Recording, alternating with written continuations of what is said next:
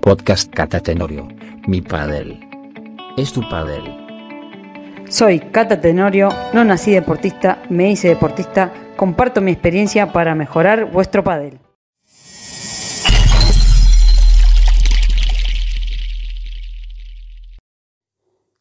Muy buenas padeleros, bienvenidos otra vez más a este podcast. Eh, como digo siempre, gracias por, por esta oportunidad de contarles mi experiencia, mi paso o mi visión por este hermoso deporte que nos une, que es el pádel. Así que en el episodio de hoy lo que le quiero contar es un poco mi visión de, mi experiencia y de, de, lo que creo del, paso de, menores a profesionales. ¿vale? Les voy a decir un poco desde, desde, mi punto de vista por qué es importante que los niños empiecen a jugar al pádel, por qué hacer deporte, bueno, qué beneficio tendrán, etcétera. ¿Vale? Bueno, yo lo que creo que el primer beneficio que tienen los niños es la educación deportiva. Los niños cuando se inician en el deporte empiezan a obtener la educación deportiva que les va a servir para el resto de su vida. O sea, de su vida de, niños y su vida de adultos. Y bueno, y les pongo algunos ejemplos de lo que yo veo que, que les puede ayudar.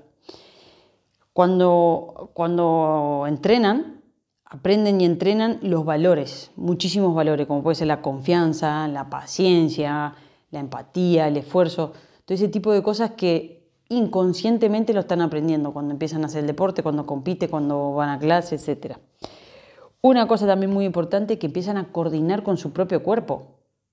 Empiezan a, tener como una noción espacio, no sé cómo se dice, pero así como espacio y propio de la coordinación de su cuerpo, de la mente y de los factores externos. Muchas veces vemos los chicos que se quejan del sol, de esto, lo otro, que nosotros también lo hacemos, pero inconscientemente están eh, luchando contra eso y mejorando.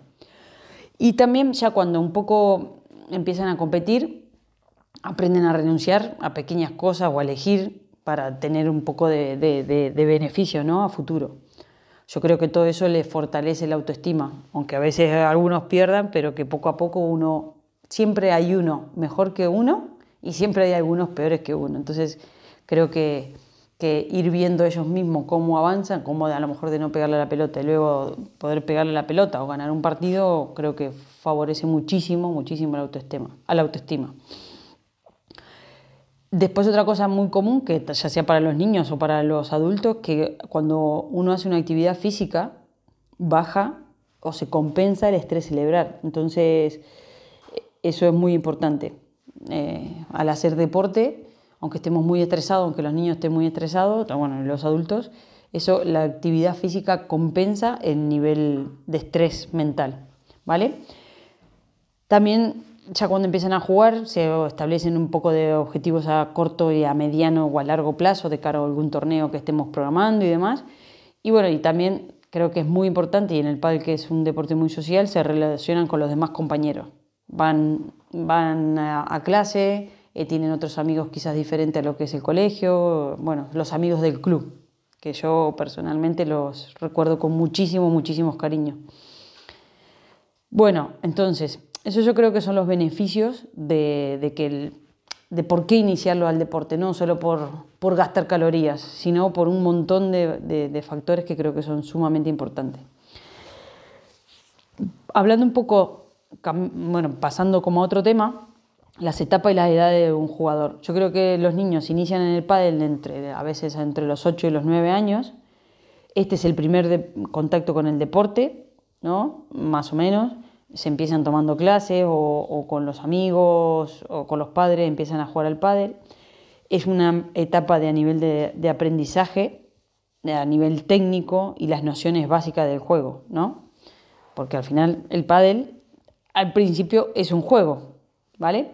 Después ya cuando a los 10, 11, 12 años ya se empiezan a, a meter en la competición, ya juegan unos primeros partidos o juegan torneo local, alrededores y demás. Yo estoy hablando de los niños por lo general normales. Siempre hay superdotados a, a esta etapa o niños que la, verdad que no, que no les interesa competir, ¿no? Entonces, pero bueno, pero creo que ya a esta edad ya empiezan a competir, a jugar partidos o a jugar algún que otro torneito y bueno, lo empiezan a ver la ver a eso. Y en cuanto a la técnica, sí que ya creo que ya evolucionan y que clave por parte del profesor enseñarle buena técnica porque los niños de esa edad son una, son una esponja. Después ya un poquito más grande, a los 12, 13 años hasta los 17, ya les interesa jugar más campeonatos de la Federación Nacional y local. De hecho, en esa categoría de 10, 11, 12 o 13 años, en los campeonatos de España, por lo menos aquí en España, son los que más niños hay. Es, es un montón. Eh, creo que es Benjamín y Alevín. En Argentina sería infantil y cadete. Bueno, entonces, eh, esta etapa es donde ya se empezó, se decidió de empezar a competir y donde empiezan a tener disgustos eh, y aciertos en la competencia y se, empiezan a forjar caracteres o a, mm, a sacar los malos y los buenos caracteres. Caracteres bueno, el carácter, ¿eh? no lo quiero decir de forma mala. Bueno, en fin. Bueno, entonces, a ver, en esta etapa, eh, algunos niños eh, les cuesta mucho hacer algunos cambios técnicos, porque tienen miedo a perder. porque si cambian de empuñadura o si cambian de lado de juego, cuando yo creo que es una etapa muy, muy, muy flexible para hacer los cambios posibles. Yo tenía el caso de una alumna eh, que tenía la empuñadura como muy abierta, entonces claro, para la bandeja le venía genial, pero claro, era una jugadora que le gustaba mucho jugar de revés y yo le decía, le, empecé a cambiar la empuñadura como a cerrarla, y le pero era campeona en su categoría con su compañera. Y nada, tuve que convencer a los padres de lo importante que era cambiar esa empuñadura, o se cambiaba de lado para jugar a la derecha y ser una jugadora porque era un revés defensivo, o tenía que cambiar la empuñadura para poder en un futuro hacer mejor la pegada y la, técnica de la sacada por tres metros, porque con esa empuñadura era imposible. Era como muy, muy abierta. Entonces, claro, para la bandeja le quedaba una bandeja de locos, pero claro, no le costaba definir después. En fin, entonces, como ya eran campeonas de su categoría con 13 años y habían ganado todo, todo, todo, claro, yo planteé un poco eso donde el cambio era radical y que tenían que quizás perder, invertir, de perder algunos partidos o algunos torneos para en un futuro ganar. Eh, bueno, bueno, esa era esa un poco mi visión. Mm, le salió, no radicalmente cambió, cambió un poco mejor y bueno, lo que pasa es que ahora hoy por hoy no se dedica al pádel, tiene su carrera tomó, su vida tomó otra, otra carrera, pero sí que me costó mucho. Eh, bueno, después ya a partir de los 17, 18 años empieza una etapa un poco mm, rara, entre los, sí, de los 18 hasta los 24 años, donde ya se pasa a la categoría de adulto. Eh, entonces hay una mezcla entre pre-previa o previa de Huepa del Tour o de profesionales o de las ligas de las comunidades locales y, bueno, y también compaginar con la universidad, donde el niño también hace bastantes cambios. Entonces, esta es para mí, personalmente, creo que es la etapa más difícil del jugador, porque venía por un caminito que iba al colegio, que iba a los torneos y demás, y acá le cambia un poco todo. Ya tiene que competir con adultos, ya tienen que competir de distintas maneras, y creo que es una etapa bastante difícil, donde sobre todo creo que es una etapa de renuncias que renuncian a las comilonas antes de jugar o a, la, a salir antes de la competición, eh, cambian los amigos de la universidad que a lo mejor ya no saben que tenían que jugar, bueno, en fin, creo que es una etapa muy, muy, muy complicada. Salvo los que ya se quieren dedicar a esa edad y lo tienen clarísimo, quieren ser profesional y bueno, ya hacen todo, ¿no? Eh, eh, comienzan en el circuito y ahí donde, donde aprenden mucho. Pierden muchísimos más partidos que en menores, ¿sí? y empiezan a tener como experiencias nuevas de cara a competir, ya sea, o sea, en los de menores vienen de la etapa, como decía antes, de, que tenían todo encajonado y tenían todo bien hecho, o ya conocido, y de pronto, bueno, claro, en el mundo adulto hay muchísimos más, y bueno, eh, eso es una parte que tiene que gestionar mucho el, jugador. Eh, lo normal en esta etapa que se vaya escalando en el ranking eh, por la evolución propia que tiene el jugador, ¿no? Y después ya viene otra etapa, la etapa de la, madurez, del afianzamiento, que vendría a ser entre los 25 y los 35 años. creo que acá ya se solidifica un poco eh, todo lo aprendido, ya sea por haber ganado por haber, o por haber perdido, a los 24, 25, hasta los 35 años obviamente. Los hábitos, que al principio eran cambios, ya era un estilo de vida, ya se sabe que para competir tiene que estar descansado, que tiene que estar bien alimentado, que tiene que estar hidratado, no es que, uff, como una, como una obligación, ¿viste? o como esto de, uff, qué pesado. Que haciendo un inciso, yo creo que a los 17, 18 y 19 años, esa falta de madurez y esas cosas que se le piden a los niños para tratar de ser profesional, eh, es que se tomen el padre como un trabajo. Entonces, cuesta un montón un poco por eso, porque le estamos pidiendo a esos niños que trabajen. Entonces, eso lo, creo que es lo que más le cuesta, no lo ven como algo a futuro, ¿vale? Y un niño a los 17 años no tiene ganas de trabajar, obviamente. Entonces, yo creo que en esta etapa, o por la experiencia que he visto hacia atrás, en esa, en esa edad es donde se alcanzan los mejores resultados, donde el, jugador está yendo hacia la cresta de la ola, ¿vale? Obviamente que hay excepciones como Martito Ortega, como Bea, que han llegado un poco antes a esa cresta de la, hora, de la ola, perdón, pero que creo que es lo normal. Casi todas las jugadoras que han sido número uno han sido en los últimos años alrededor de los 33, 34, 35 años, ¿vale? Por justamente eso, porque ya llevan 5, 6 o 10 años de buenos hábitos, de hacer las cosas bien, de hacer eh, rutina psicológica, de hacer eh, entrar en calor, eh, o sea, cuidarse físicamente, de hacer todas las cosas bien, entonces se va solidificando, ¿no? Y a su vez de la experiencia ganada, ¿no?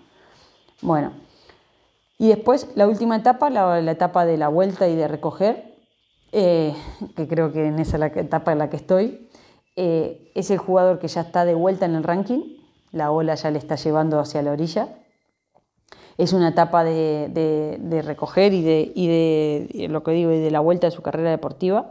Ya tiene los hábitos y la experiencia mm, buenas, por decirlo, pero que le superan las nuevas generaciones, a veces por velocidad, por potencia, por, destreza, ¿no? Pero mm, a mí hay muchos hábitos que, que la gente me dice, uy, sos súper profesional, pero yo ya los tengo incorporados. No, no, no lo veo al pádel de otra manera, no lo veo hacer mi trabajo de otra manera. Como cuidarme con el fisio, como entrar en calor, como prestar atención, como tener los elementos preparados, como, no sé, un montón de cosas que, wow, se lo tengo que explicar a los menores y, para mí esas son cosas normales y obvias. Entonces, de hecho, una anécdota que me pasó con Bea hace dos, tres años, eh, Bea tenía una pala o sea, el primer año que jugamos, claro, vea con 16 años, y tenía la otra pala en el coche de la madre. Y le digo, vea, ¿y la otra pala? Está en el coche de mi madre. Y le digo, ¿y si rompes pala ahora en el medio del partido? Ostras, sí, es verdad y tal. Y, la fue, bueno, para el siguiente la tenía en el paletero, pero sin el puño que ella le gustaba, etc. Y le digo, vea, segunda parte, ahora tienes que tener el puño preparado, ¿vale? Y bueno, venga, va así un poco como, como yo, Cata la pesada, que le decía esas cosas. Y como a los 3, 4 meses, cae Fernando Velasteguín eh, a la sala de jugadores que estábamos esperando nosotros para un partido y cae Vela con el paletero, con una mochila y con tres palas perfectamente iguales y las deja sobre la mesa, ¿no? Y, y, no va que uno le dice, Vela, ¿puedo agarrar tu pala para ver? No, no, no, mis palas no se tocan, le dice. Y después se lo marqué a, Bea y le dije, le digo, ¿ves Bea? Eso es profesional y estar preparado para jugar un partido y tenía tres palas perfectamente iguales. Y le digo, vea, eso es de infantil, andar con una sola pala o de no profesional. Eh, y tenerlo en el coche, ¿sabes? Pero bueno, en fin, eh, anécdota aparte. Entonces, eh, con esto termino un poco las etapas del jugador, ¿sí? Eh, y vamos a pasar, les quiero comentar otra cosa, que en mi experiencia como profe de pádel, de llevar la escuela de menores de, Cruz Santana, tenía muchas, muchos eh, menores de competición, Marta Talabán, Marta Ortega, eh, Marta Castro y varios, ¿no?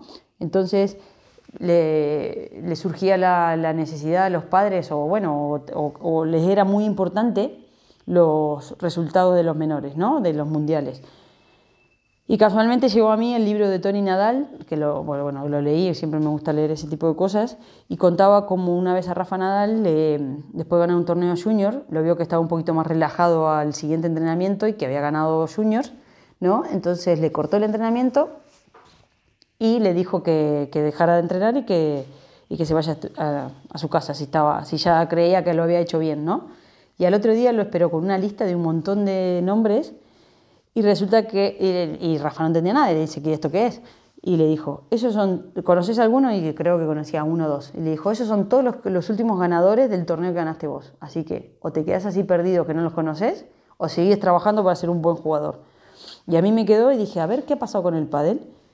Y me fui a, en esa época, pues esto era en el 2010, a todos los resultados de Padel Center de los menores y evidentemente en el pádel solo un 30 o un 40% de los jugadores han tenido éxito en las categorías de menores y que han llegado a ser profesionales. Y el otro 60 o 70% se queda por ahí estudiando o dedicado a otras cosas. Entonces, esto me hizo reflexionar. Ahora ha aumentado porque le he seguido llegando. Antes también era el 20% pero ahora ha mejorado porque creo que con el tema de World del Tour y que se ve ya más el deporte, el pádel como un deporte o como una salida laboral, creo que esto ha mejorado la, cantidad de niños que siguen intentándolo eh, después, de, después de su etapa de menores, ¿no? Pero es increíble, mm, me sorprendió para, a mí también eh, un poco eso, que muchos que eran intocables en menores, eh, luego no lo hicieron tanto. Entonces, mi hipótesis es que ha habido un mal aprovechamiento de los triunfos, se han relajado y han dejado de entrenar por ser el mejor en su categoría, porque no los motivaba en esa edad, no veían un poco tanto a futuro. Quizás porque no han aprendido de las derrotas, porque hubo pocos quizás y bueno, entonces no sabían gestionar eso. Entonces, y cuando pasás adultos, ahí tenés más derrotas que triunfos. ¿Vale? Después creo que también es importante que muchos también han, dejado por la falta de apoyo económico por parte de, bueno, o, de los padres que no han podido seguir la carrera o del sponsor para, para cambiar las posibilidades de cambiar de ciudad o de país inclusive, ¿no? O sea, en el caso de, de los argentinos, de los brasileros que, que lo han hecho bien en su categoría de menores, pero claro, ahora todo está muy centrado en España, entonces desde esos países es mucho, mucho más difícil, ¿vale? Quizás ahora con todo el auge que hay del pádel en, Europa esto va a funcionar mejor. Y en el caso muy pequeño también algunos jugadores que han tenido lesión, ¿no? O bueno, o se han querido dedicar a la carrera pensando que no le iba a ir bien en el pádel o por bueno, porque lo han decidido. Eso creo que por parte de los que lo hacían genial en menores y no pudieron del todo desarrollarse en profesionales. Pero después hay otros, muchos otros jugadores que no ganaron mundiales, ¿sí? En la etapa de menores, porque había otros mejores que ellos, y hoy sí son profesionales. Entonces, eh, quizás eh, son, son, profesionales e incluso son mejores que los algunos compañeros de competición de menores. En menores, yo he escuchado jugadores eh, que en menores los paseaban y ahora no. Eh, como es el caso, por ejemplo, de Alejandro Galán, eh, de Tamar Ricardo o de, o de o Lebrón, Delfín, no, han competido a lo mejor quizás tanto, tanto, tanto en menores, pero que por hoy son profesionales. Entonces, ¿qué quiero decir con esto? Que, que, uno tiene que seguir entrenando, ya sea que le vaya bien o que le vaya mal. No, la, la etapa de menores es importante, pero no es determinante en la carrera del jugador, ya sea para bien o ya sea para mal es parte del camino que uno va a recorrer, en su vida deportiva. Si puede ir, si fogueándose, mejor, pero no porque le vaya bien en menores, después va a ser un crack, o porque le vaya mal, después no va a ser, no va a ser bueno, ¿vale? Yo creo también que el pádel es un deporte que te permite estudiar y competir. Lo han demostrado muchísimos jugadores que han hecho carreras universitarias y competición a la vez. Solo hay que saber gestionar los tiempos, si querés hacerlo. Eh, el caso es de Alejandra Salazar, que tiene otra carrera, Fernando Velasteguín, él y la gemela, o sea, hablo de gente ahora, actual, pero también Isiar Montes en su día también tiene una carrera, yo tengo otra carrera universitaria, Carolina tiene una carrera universitaria. Em, casi todas las jugadoras tienen una doble carrera y bueno, y hoy por hoy algunos jugadores también, Paquito hace poquito ha publicado que también terminó su carrera. Creo que el deporte es un puente, incluso para, eh, hay algunas becas en las universidades privadas para los deportistas y bueno, eh, creo que, que, que, dedicarse al pádel no es una buena excusa para dejar los estudios, ni dejar, los, dejar el pádel por los estudios tampoco, creo que se puede ir haciendo las dos cosas. Entonces, por otro lado, si se quiere ir ganando tiempo, mi consejo, que si el menor lo tiene claro desde los 14, 15, 16 años, lo podría, podría competir, ya empezar a competir en, campeonatos mayores, ¿sí? ya sea locales o la localidad de, por equipos. Esto sí que pasa mucho en, Argentina porque no hay tanto un circuito tan fuerte de menores. Entonces, eso le va a ayudar a la salida de la realidad que se va a encontrar hace, a poco tiempo. Eh, en los menores lo ven como un juego, como un, como un estrés muchas veces ir a entrenar, pero inconscientemente se están forjando su, su futuro. Yo lo digo siempre, ya una, una, niña o un niño que con 14, 15, 16 años que tenga una muy buena técnica eh, o que ha aprendido el deporte medianamente serio, ya eso te abre como una segunda puerta para trabajar en otras cosas relacionadas al pádel eh, y, que técnicamente ya pueden dar clases y ya tienen como un plan B. Muchas veces los padres me han dicho, no, Cata, pero claro, a los 16, 15, 16 años yo creo que estudie y después al verano siguiente dice, no, se sacado un curso de monitor para hacerse un, un dinero extra. Ah, mira, al final el que era un poco vago ahora le vio un poco el filón al pádel de, de, de, poder enseñar, porque claro, la gente que no lo hace desde pequeño o que le cuesta o que técnicamente no es bueno para eso, no pueden ponerse a dar clase porque no saben ni tirar la pelota. Entonces, pero bueno, nada.